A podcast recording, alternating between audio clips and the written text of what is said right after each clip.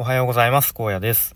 え今日のテーマはですね意外な展開になりましたというテーマで話していきたいと思います。と昨日とある会社のと、まあ、いわゆるオファー面談と呼ばれる、まあ、内定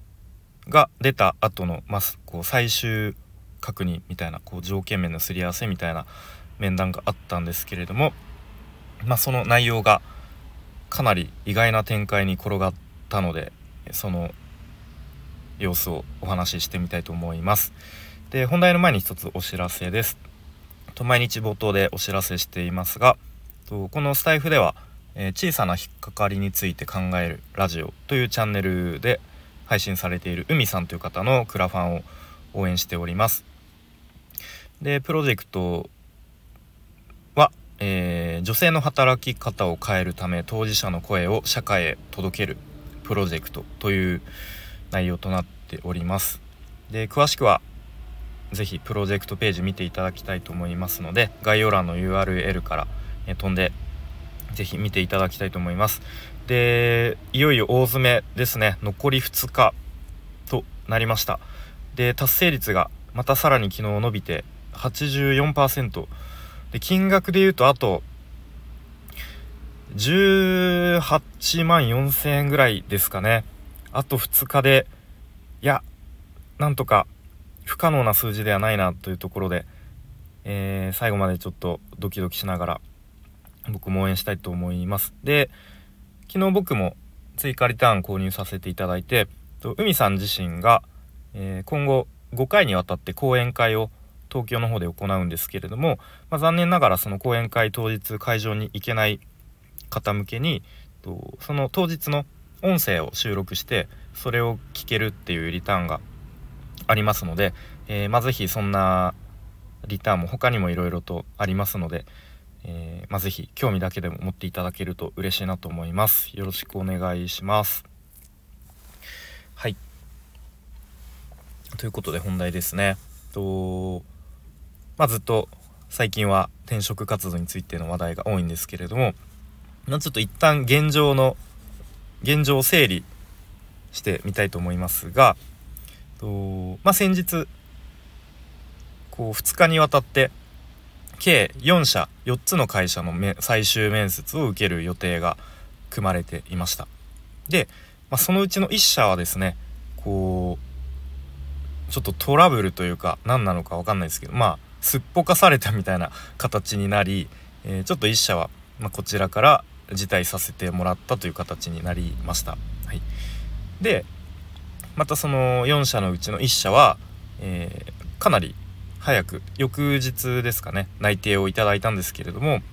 ですごくその最終面接でお話しした社長の方のこうちょっと創業のきっかけとかこう社長の思いとかもすごく素敵で社風的にもかなりマッチしそうだったんですけれどもまあいろいろな、えー、条件と考慮して泣く泣く辞退させていただいたという形になりました。はい、で残りの2社ですね。もうありがたく内定をいただいてで現在、まあ、昨日の時点ですね。その2社で検討している段階でした。はい、で、まあ、その2社のうちの1つ、まあ、仮に C 社、うん、C 社の方はと、まあ、先日このスタイフでも話しましたが、えー、職場見学に行かせていただきで、まあ、オフィスが全国各地に結構あってで東京オフィスもあり名古屋オフィスもあるので、まあ、一応希望としては、まあ、今僕は愛知在住ということで名古屋オフィス配属、うん、という方向で進めていただいてました。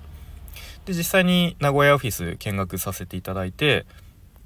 まあ、こう思ったよりその社歴社歴というかこのその会社の歴史に対して意外となんかオフィスが綺麗だなっていうところとか、うんまあ、あとはその実際に働かれている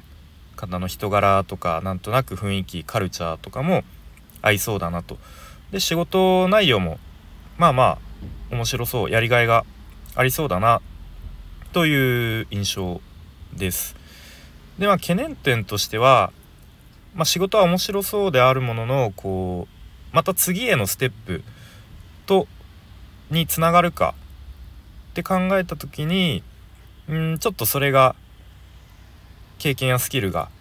えー、身につくかどうかっていうのがちょっと、まあ、若干不透明ではあるかなっていうところではありますがまあ今回の転職活動で、まあ、最近思ってることとして、まあ、あんまりその転職に夢を見すぎない、うん、もう100%理想な、えー、環境に移れるってことはなかなか現実的ではない期待しない方がいいっていうところで、まあ、一番その支持者が、えー、現段階では、うん、行く可能性が高いかなっていうところでした。はい、でもう一方の泣いていただいてる、えー、経営者、うん、が昨日、え、冒頭でもお話ししたようにいわゆるオファー面談というものを行いました。で、まあ、こちらはですね東京に本社本社というか、まあ、東京に会ある会社さんでで先日最終面接をとその東京の、えー、オフィスまで直接受けに行ったという会社さんで、まあ、業界としては IT 系のまあ一応ベンチャーになるんですかねまあでも一応創業してからも1 23年ぐらい経ってるっていうまあベンチャーの中でも割とこうまあ安定っていうのはないのかもしれないですけどまあそういういわゆるスタートアップみたいな感じではないような会社ですね。でまあそこは一応エージェントの方経由でいろいろとこう対応していただいてるんですけれどもとまあそのオファー面談の直前で、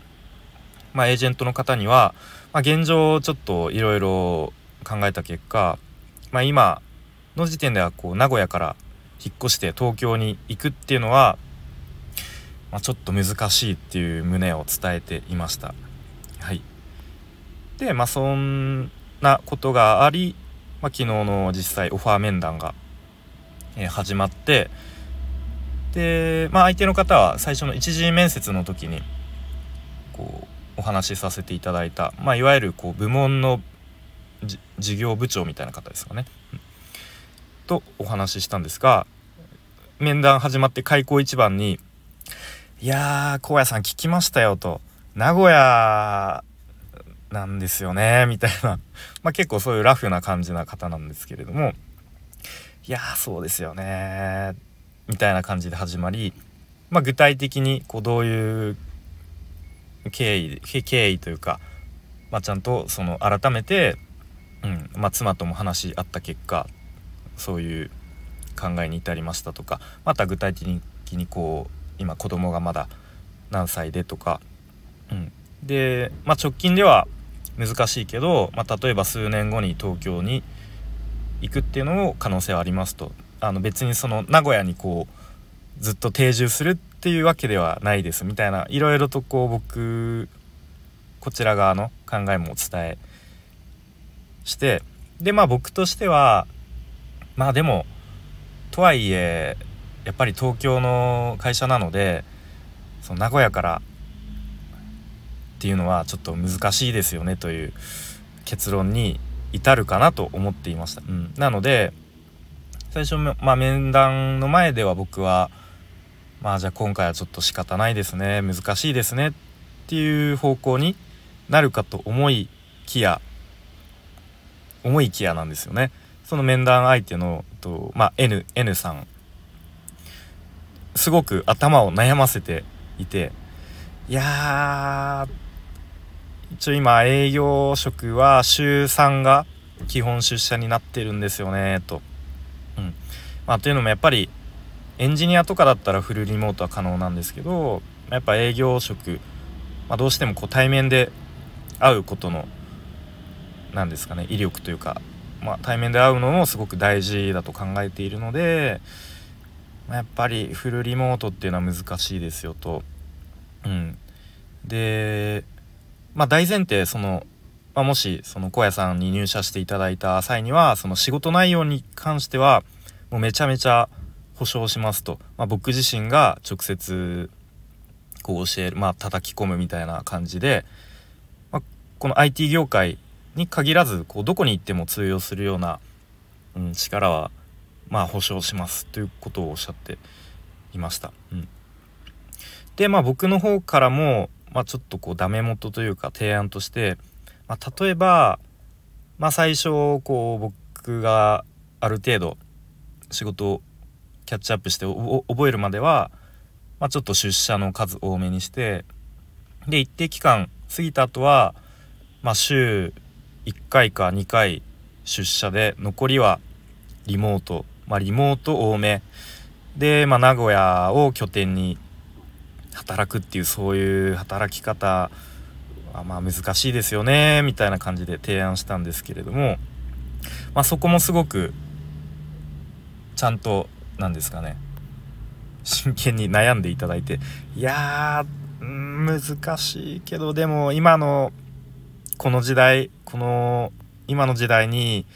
なんかこう住んでる場所によって働けないっていうのも、まあ、特にその IT の業界においては、まあ、そういう考えもあんまりいけてないですよね みたいなことをおっしゃっていて、うん、で本当にずっとまあいろいろ話があっち行ったりこっち行ったりしつつで、まあ、その N さん自身も、まあ、僕ぐらいの年代の時にこう確か引っ越した経験とかもあって、まあ、すごくそういうのもだいぶエネルギー使って負担になるっていうのもすごく理解されているという話も、うん、していたり。で、まあ、例えば、まあ、その N さんの考えとしては、まあ、今回新たに、まあ、今まではなかったけれどもその、まあ、1個名古屋を拠点にして、まあ、その、まあ、ちょっとその愛知県周辺を、まあ、ちょっと高野山担当みたいな感じに新たにうん、まあ、作るのもどうかなみたいな感じですごくこう、まあ、要は僕が名古屋に住みながらも、えー、その会社で経営者で働ける可能性をいろんな角度から探ってくれていました。うん、という感じで結局そんな話をかれこれ1時間ぐらいかけてその N さんが頭を悩ませていただきで最終的に結果として答えが出なかったので、まあ、ちょっと一旦その荒野さんが何とかして働けるような道はないかちょっと一旦持ち帰らせてもらっていいですかと。うん、で後日またお返事させていただく形でもいいですかっていうお話を、うん、してもらいました。はいなので一旦またお返事待ちということで今こう待ちの状態ですね。うん、という感じで終わったのでまあちょっと先ほども話したようにその面談始まる前までは単純にまあそっか東京に来れないなら難しいですね仕方ないですね今回はちょっと残念ながらみたいな感じで終わるかと思いきやすごい意外な展開でしかも、うん、すごくこう僕のことを評価してくれているような様子でままあなんかここ半年ぐらいはいわゆるその中途採用で内定者を出していないとのことでで大体選考のこう書類選考の時点でバンバン普段は落としていると。うん、というのも意外となんかこう職務経歴書の日本語が書けてない人が結構いるんですよということをおっしゃってました。うん、なのでまあそういう点では、まあ、その僕に関しては、まあ、ちゃんと 日本語がえ書けていたのと、まあ、あと実際の僕自身の経歴ですねにすごく興味を持っていただいて面接に呼んでくれたとのことでした。うん、でまあ実際面接でもこうなんでなんですかねまあ、僕自身のこうパパーソナリティっていうんですか、まあ、人柄とかこう、まあ、傾聴力とか、まあ、あとはその会社の外でも自主的に学ぶ姿勢とか、まあ、そういう、まあ、人柄重視の、うんえー、採用ということですよね。でまたあとはその最終面接で社長とお話しさせていただいたんですがその社長の評価もすごく、えー、高く評価していただいたということをおっしゃっていただいてという流れで今に至るのでますます悩ましいなというところですね。はい。まあこればっかりはもう最終的にはその向こうの会社の社長の判断によるので、えー、まあそうですね、まあ、いくら昨日の面談した N さんのがこう前向きに考えてくれたとしても社長の判断でいやもうちょっとそういうのはさすがに無理でしょってなったら、えー、まあ、そういうことなのでとにかくお返事を18日までにいただけるとのことなのでそわそわしながら待ちたいと思います。いやーなかなか何ですかね。もうサッカーで言うと、えー、前半後半同点で決着つかずアディショナルタイムでお互いに点を入れ合いもうなんか PK 戦にもつれ込むのかみたいなそういう展開なイメージですけれども。まあでもなんとか僕としてはうん。年内にちゃんとパシッと行く先を決めてこう気持ちよく年越ししたいなと。まあでも退職の今度手続きがあるので、まあ、気持ちよくは年越せないかもしれませんが、まあ、とにかくこう、うん、次に行く場所を決めたいなっていうところをですね。またちょっとこの辺も引き続き進展があれば話していきたいと思いますのでもしよかったら聞いてみてください。では今日も最後までお聴きいただきありがとうございました。荒野でした。バイバイ。